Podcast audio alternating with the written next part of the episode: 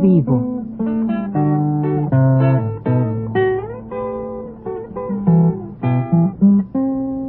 Mis décadas.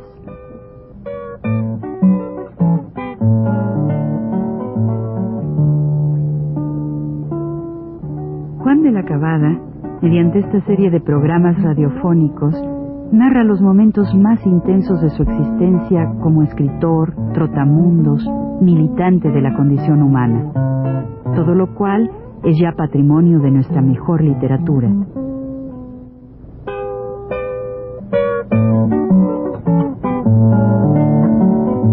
Con ustedes, Juan de la Cabada.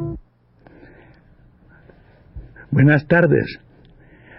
En el programa anterior me parece a mí que quedamos en que yo regresaba de Estados Unidos, desde Nueva York, a México, y encontraba a nuestros grandes amigos, Rafael Alberti y su esposa María Teresa León, aquí. Pero creo yo que hay algunas cosas sobre el viaje que debemos todavía darle un poquito más de aire y contar y precisar algunas cosas, ¿verdad? Que siempre son útiles, sobre todo para esta historia que trata de contar pues eh, las, los incidentes más que otra cosa, ¿no?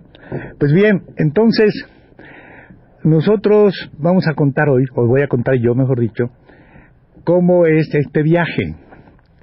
Para que se hiciera posible el viaje, salimos, como dije yo el otro día, tres delegados, Mancisidor, José Mancisidor, el escritor de Veracruz, veracruzano, el Miguel Rubio, un joven entonces, entonces joven, claro, este maestro del, grupo, también escribía, pero escribía para esta sección que se llama la sección pedagógica de la LEAR, y yo, que como dije antes, pues no había publicado libros, pero como yo dije que eran lo que la verdad, es decir, los cuentos que yo había hecho en varios, aunque no estaban recogidos en libro, pero sí. Además que ellos me eligieron a mí aquí, yo no sabía por qué, pero los compañeros este, hicieron recaer en mí la designación para representar la LEAR en el primer Congreso de Editores Americanos en abril de 1935. Entonces, creo que dije que en, el, en un lugar que era un restaurante que se llamaba el Regis, que estaba al lado del Hotel Regis, encontré a un corresponsal del New York Times, el corresponsal en México del New York Times.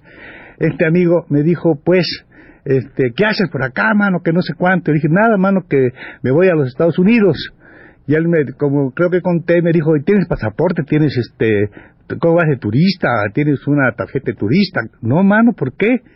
¿Cómo que qué mano? ¿Por qué, mano? Si ahí tienes que, al llegar allá a la frontera te van a pedir tu pasaporte o te van a pedir tarjeta de turista o lo que sea. Ah, le dije, pues sí. Pues ¿qué, hago entonces? Me dice, pues nada, yo soy muy amigo del vicecónsul y ahora que sábado no trabajan sino hasta la una. Está muy cerca. Está aquí donde está el caballito. Era allí en Bucareli, allí en la calle, en esa que se llama Rosales, me parece ya allí en la esquina, ¿verdad? De Juárez y eso. Entonces, pues claro, tuvimos que ir a esa, a esa cosa, ¿no? A ver a este señor. Este señor, pues, me, me, me, me dije, pues yo no tengo, no tengo, ¿tienes acta de nacimiento? Bueno, yo tenía un acta de nacimiento, pero falsa, no tenía la mía. Entonces tengo una aquí, mano, que es de Andrés Román García, con esa te vas, me dijo él, porque era muy cuate mío. No, te, no tiene importancia que te conoce, nomás te presentas y ya te dan. Ah, pues está bien. Nos fuimos este cuate y yo, dispuesto, claro está, a que yo hiciera el viaje ilegal, él también, ¿verdad? que era mi cómplice.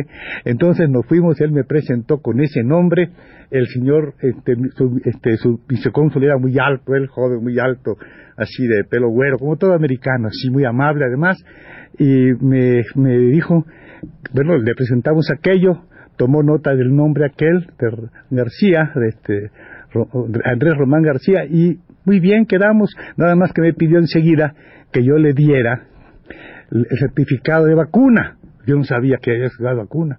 Dije, pero ¿cómo? Sí, lo tiene que traer. No, no, no le puedo dar a usted la tarjeta, primero la tarjeta de turista, si no me trae el certificado de vacuna. Pero mire, le voy a dar aquí se acaba la, a la una, pero yo le voy a dar 15 minutos más. Vamos a que me traiga a la una y cuarto. uno tiene suerte a veces, ¿verdad? Entonces yo salí corriendo a la calle y me acordé que en la, otra, en la esquina de Morelos y, y, y Bucareli estaba el consultorio de una amiga mía, una doctora que se llamaba, ya murió la pobre, Esther Chapa Tijerina, Esther Chapa, que había sido la esposa de un famoso médico de apellido Ismael Cosillo Villegas, padre de Raúl, un músico muy estimable, eh, que viene, bueno, que aquí trabajó también, fue jefe incluso de Radio Universidad en alguna época. Y me fui corriendo con esta amiga y me dio el certificado inmediatamente y yo regresé muy tranquilo, el señor me dio mi tarjeta y cuando ya terminó como que parpadeó y me dijo, ay, se me olvidó una cosa, me dice, me olvidó una cosa nada más, una cosa. Yo, claro, dice, es una formalidad, pero usted no, no es camisa roja, ¿eh? En, aquel tiempo los camisas rojas no lo dejaban entrar a Estados Unidos, no solamente a los comunistas, sino también a los camisas rojas. Y yo no le podía decir a él estupideces. No, ¿qué voy a hacer? No. ¿Y cómo no? Yo soy camisa roja. Le dije, ah, ah, se rió mucho y me dijo, camisa roja, camisa roja. Claro que no creía que yo era. Entonces me dio mi tarjeta y ya me fui como yo, como esta cosa, los compañeros habían hecho esta, este tour de force, pudiéramos decir, para que hiciera el viaje, habían, habían hecho una fiesta en un lugar que se llama el, el, Cine Mundial. Pero como suele pasar con nuestros amigos, hacen fiestas que a veces hasta pierden. En esta ocasión no perdieron, pero ganaron 35 pesos, que fueron los que me dieron para que yo hiciera el viaje. Claro, el pasaje y 35 pesos. Hay que tener en cuenta que yo no sabía, pero la verdad es que en la frontera le exigían a uno 100 dólares para mostrar, ¿verdad? Todos los que iban para que si se quedaban allá, pues los americanos no, no tuvieran gastos ahí, ¿verdad? Sino que pudieran repatriar, es decir, regresar. Claro, entonces yo no tenía más que unos 35 pesos. Pero así todos nos fuimos en la noche, nos embarcamos, Miguel Rubio y yo, entramos en un, fuimos en el, en, el, en el ferrocarril en un pasaje de tercera, como es natural, como debe ser a toda persona decente, y entonces nosotros este, íbamos con un compañero, un amigo que se nos presentó, que era el hijo de una señora que tenía un restaurante enfrente de un cine, que se llamaba el Cine Balmori, y que estaba allí en una calle que se llama Álvaro Obregón, ¿verdad? Bueno, este amigo estudiante rico, bien así, también iba ahí, pero llevaba una canasta fabulosa, una canasta de unos pollos preciosos y todas las cosas del mundo ahí. Y claro, nos invitó y no, no gastamos un centavo en todo el viaje, restaurantes ni nada, porque este amigo pues nos proveyó de todas las viandas posibles, todas las comidas posibles, hasta que llegamos a pasar, ese quedó en Monterrey, este muchacho, y nosotros seguimos a Estados Unidos. Al llegar a la frontera eran como las 3 o 4 de la mañana y mi compañero de viaje me dijo, oye Juan, es muy noche, ¿por qué no nos quedamos a dormir aquí, aquí en, en, Nuevo Laredo? Le dije, no, mano, pues yo decía para mí, eso pensé yo, claro, yo dije, no, man, vamos a seguir. Yo pensé eso porque yo decía, que yo pensaba que lo que debíamos agarrar es medio dormidos a los, a los, a los heladores allá, a gringos, medio dormidos para que pudiéramos pasar, porque a mí no, también había un fierro, ¿no? Entonces así fue, le no, mano, vámonos ahorita, y nos fuimos. Llegamos allá, y le, yo le dije, oye, mano, yo no traigo lana, pero tú me prestas la tuya, ¿verdad? Me dijo, sí, nos pusimos en la cola, él presentó sus, eh, vendía los billetes de 50 dólares adelante, inmediatamente que los presentó, ah, pase usted, y me los pasó por detrás a mí, entonces yo pasé también con ese mismo dinero, lo presenté, y nos fuimos tranquilamente en un, en un, en un tren a un lugar que se llama San Antonio. Llegamos allí en la mañana, como las nueve serían algo así, y en este sitio pues lo que había que hacer era bañarse. Yo pensé, ¿no? Y porque me lo ofrecieron enseguida, vino un, un, compañero negro y me dijo que él había, hablado un poquito de español, que él había bañado a calles, me dijo, ya, pues yo no voy a hacer menos que calles, me vayas a mí también. Y fue y me bañó, dan masajes y esa cosa y me contaba todo eso, bueno, ya nos fuimos muy tranquilos a, hacia, hacia Nueva York. Pero creo que dije la otra, la otra ocasión también que yo me, yo me confundí un poco en los horarios, porque ponen tres, un, un, un, un, un, este, un camión, un autobús de estos debe llegar a Nueva York a las 11 de la mañana, otro debe llegar a tal hora de la tarde y otro debe llegar a tal hora de la noche. ¿verdad? Y yo puse el telegrama, confundido, pusiendo la primera cosa, 11 de la mañana. Yo no sabía realmente, ¿no? Tenía que haber puesto 11 de la noche, pero puse 11 de la mañana. En esto, pues, eso lo pusimos en, en San Luis, Missouri, y de Missouri a Nueva York, pues, pues sí, yo, no, yo, yo, no, yo no me di cuenta, pero yo puse 11, pensé que a las 11 de la noche era lo mismo. Además, yo no pensé que me iban a esperar. No pensé que me iban a esperar, iban a esperar en la estación del, del autobús ahí, en la, terminal, gente, ¿no? No pensaba nada. Entonces, cuando, llegamos a Newark, dijeron mi nombre. Juan de la Cabra. Dije, ya me agarró la policía. Porque como yo iba con un nombre falso, pensé que ya me había agarrado la policía, pero me dijo que, yo dije yo soy, dije yo, pues ya ni modo, ¿no? Dice, lo están esperando a usted de las 11 de la mañana. O sea, este, un señor que se llama Martin Fuller, Fuller lo está esperando a usted ahí en la estación, en la estación de la calle 50, en, Broadway. Bueno, ya menos mal, ¿verdad? Yo había ido. En el del viaje no puedo contar más que algunas cosas que a mí me cayeron muy mal. Por ejemplo, yo iba naturalmente en la parte de atrás, me gustaba mucho, y yo no sabía que en esa parte de atrás estaba reservado a los negros. Decía color, pero a mí que me importa, yo iba ahí muy tranquilo, y no me decían nada, yo me iba acostadito, porque además como no iba mucha gente, me acostaba allí, estaba muy bien. Pero de repente se llenó esto, y entonces sí, me, me molesté mucho porque llegó un señor, ya lo habían ocupado la gente de color atrás, ¿verdad? Y un señor llegó con no había asientos, dijo muy tranquilamente, dice, oh, es, es que un militar, era militar, norteamericano, blanco, está aquí y no puede sentarse porque gente está ocupando. Paró el chofer, le dijo a uno, tú bájate. Y bajaron a un compañero negro, te vas en el otro.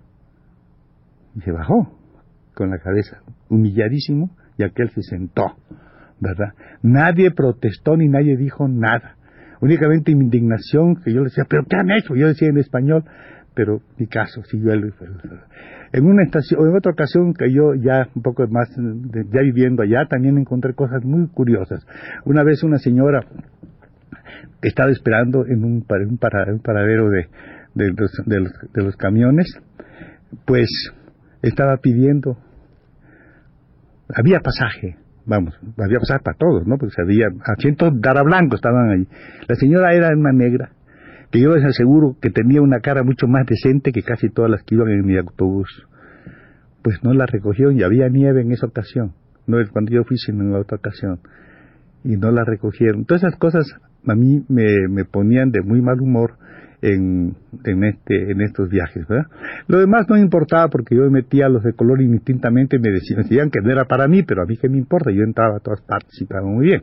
Entonces, bueno, este, en, esto, en esta ocasión en, para Nueva York fue para mí, como dije, muy importante en el sentido de, de, de, de pasar la ventana del mundo, de llegar a ver en esos años de la depresión, años de 1935 todavía era muy fuerte la represión. Allí en Estados Unidos, pues, los, los, los escritores y todos esos vivían de lo que se llama el doble pie, es decir, había una especie de subsidio, muy, muy poco, 19 o 20 dólares al mes, pero con eso más o menos iban subsistiendo. Pero pasa, suele ocurrir, como dije en la otra ocasión, que en esos periodos de gran crisis, en algunos países se desarrolló, de verdad, el nuevo teatro norteamericano. ¿Verdad? Se desarrolló también un sentido de la nueva novela norteamericana. Es decir, es la, es la época de, de Clifford Odessa en el teatro, ¿verdad?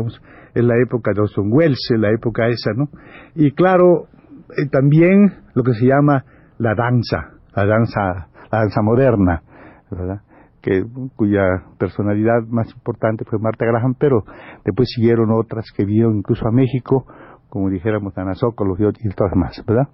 Entonces, pues, eh, pues yo tuve esta relación con todas estas, estas, estas personas y claro, me pasé allá un mes, un mes muy, muy a gusto, como dije, y pues me vine yo con un pasaje que me dieron de pagando la mitad en un en el en el barco en el en el Orinoco me vine pasando por Cuba y en Cuba nada más estuve un ratito porque nada más bajé porque daban una hora para, y como estaba cerca el restaurante que yo iba a ir, bajé corriendo, comí un restaurante que yo había comido antes y nos embarcamos para México y como digo yo, allí, en, aquí, en el camino había venido una muchacha, siempre hay muchachas, y entonces este, esta muchacha pues, pues sí, realmente sí, ¿verdad?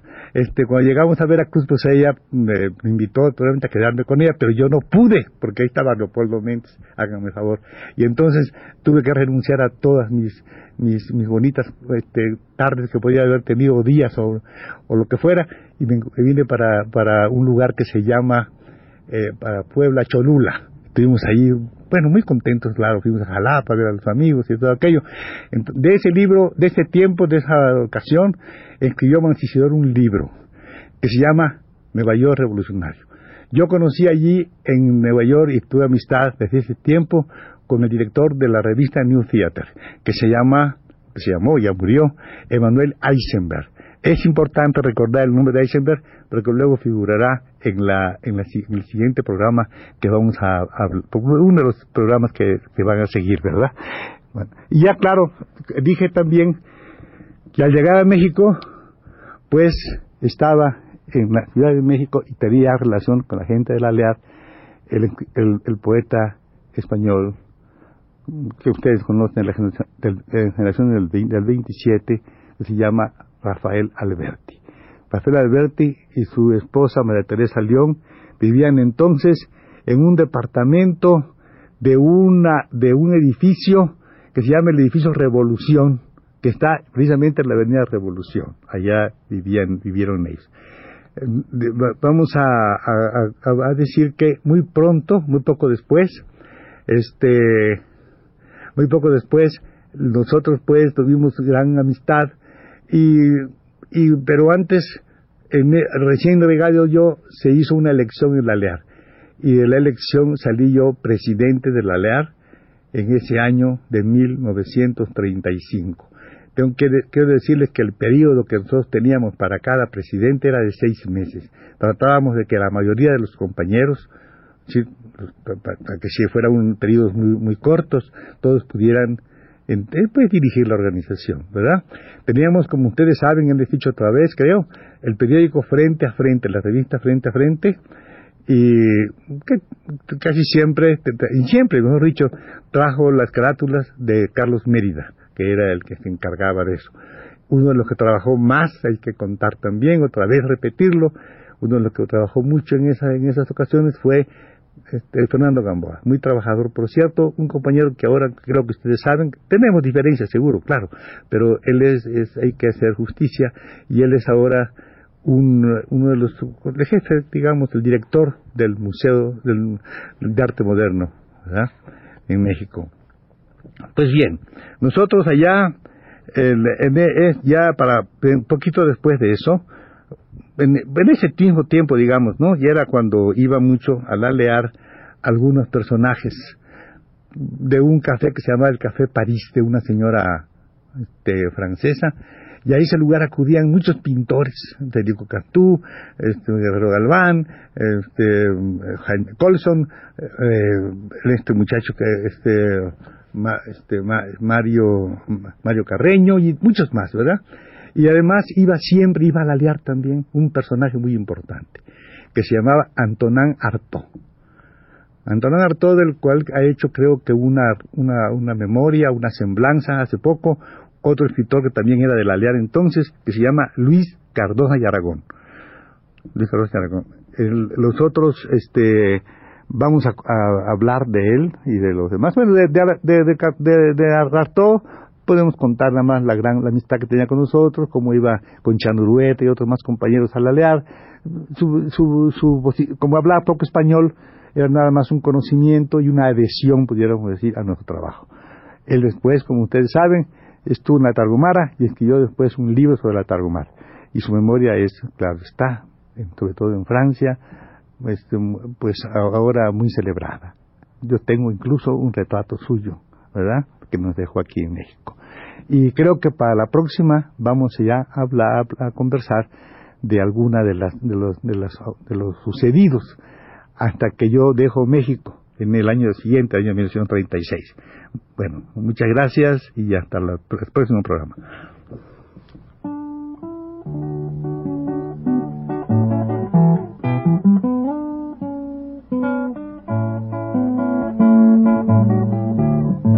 Radio Universidad presentó Recuento Vivo.